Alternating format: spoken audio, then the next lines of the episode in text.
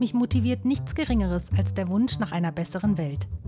Joseph Beuys berühmtes Zitat Jeder Mensch ist ein Künstler steht dabei im Mittelpunkt meines künstlerisch-pädagogischen Sujets.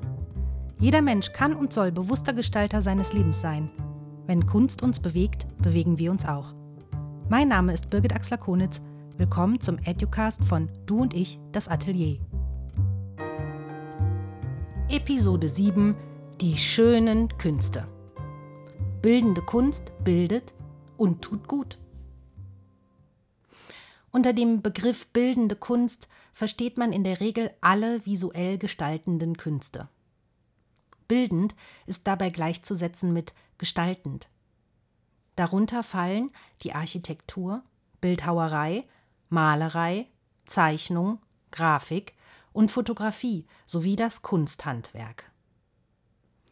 Ein Werk der bildenden Kunst existiert meist als körperlich-räumliches Gebilde, das durch sich selbst wirkt und keinen Interpreten benötigt, anders als beispielsweise bei einem Lied oder Theaterstück, um vom Schrägstrich von der Rezipientin der betrachtenden Person wahrgenommen zu werden.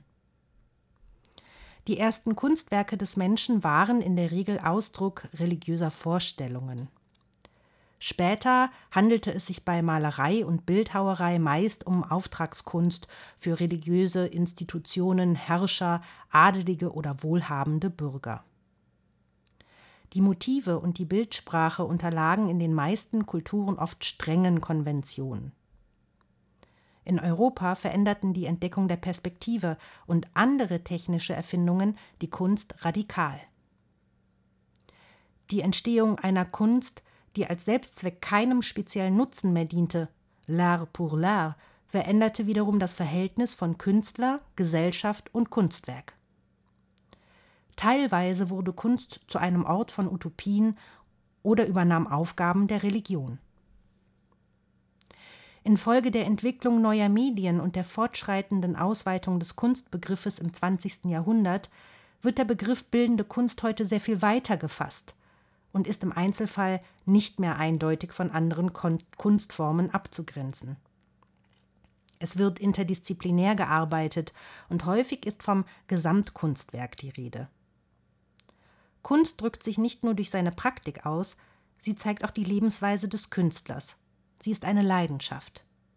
Das Kunstwerk ist viel mehr als nur ein Objekt. Es ist eine Geschichte. Seit dem 20. und 21. Jahrhundert kann es teilweise abstrakte Formen annehmen. Das visuell und oft haptisch erfahrbare Kunstwerk wandelt sich etwa zur reinen Idee oder existiert nur als Handlungsanweisung. Die Grenzen beispielsweise zur Performance verschwimmen oder werden aufgehoben. Vielleicht rührt teilweise auch daher das unwillkürliche Das kann ich auch manch eines Betrachters oder manch einer Betrachterin oder aber ein lamoyantes Ist das Kunst oder kann das weg? Wer es nicht wusste, eine Reminiszenz auf Joseph Beuys. Der Spruch ist legendär und insbesondere auf abstrakte Objekte gemünzt. Joseph Beuys Kunst wurde gleich zweimal verstümmelt. 1973, als eine von ihm gestaltete Kinderbadewanne zum Gläserspülen verwendet wurde und dann nochmals 1986, als sein künstlerischer Fettfleck an einer Decke vom Hausmeister einfach weggeschrubbt wurde. In beiden Fällen wurde seine Kunst nicht als solche identifiziert und entsorgt. Fazit. Manche Menschen sagen, Kunst sei langweilig.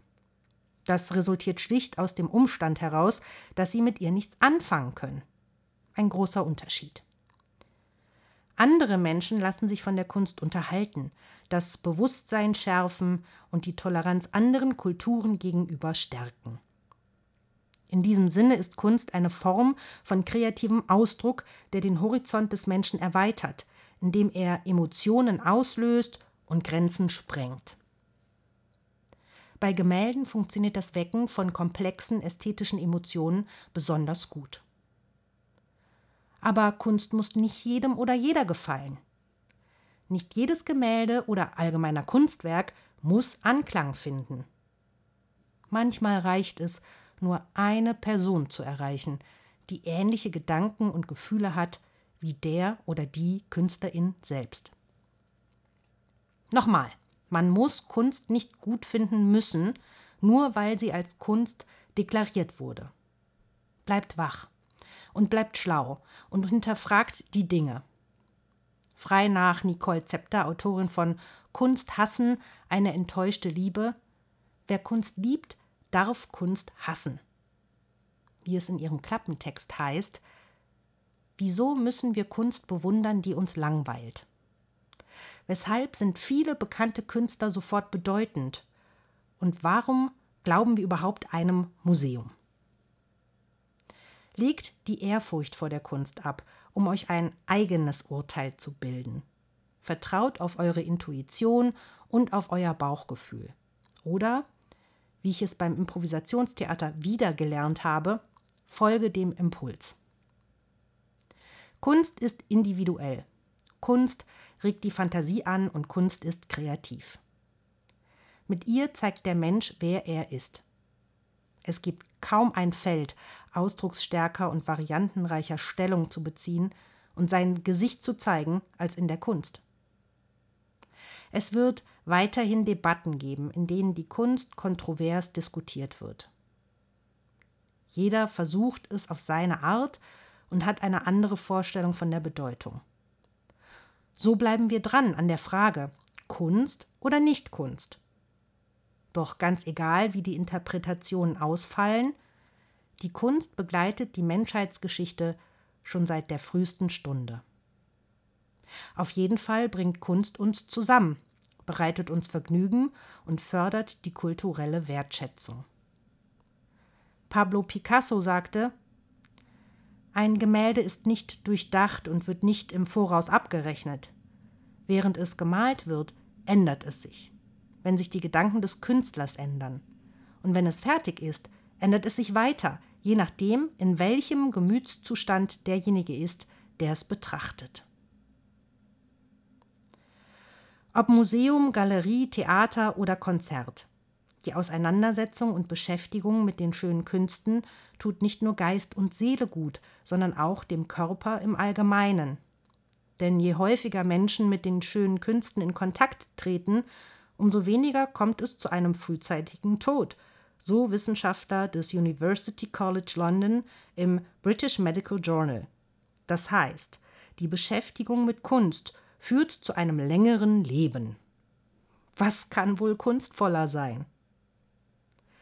Frühere Studien haben bereits gezeigt, dass die Beschäftigung mit Kunst die mentale Gesundheit eines Menschen positiv beeinflussen kann. Kunst hilft demzufolge gegen Depression, Demenz, chronischen Schmerz, aber auch Gebrechlichkeit. Bisher war allerdings nicht klar, ob sie auch einen Einfluss auf das Überleben hat. Ihre Daten haben die Forscher der English Longitudinal Study of Aging entnommen. Darin sind mehr als 6000 Briten mit einem Alter von über 50 Jahren erfasst. Seit Beginn der Studie im Jahr 2005 ist auch aufgezeichnet, wie häufig die Teilnehmer etwa ins Theater gehen oder Ausstellungen besuchen.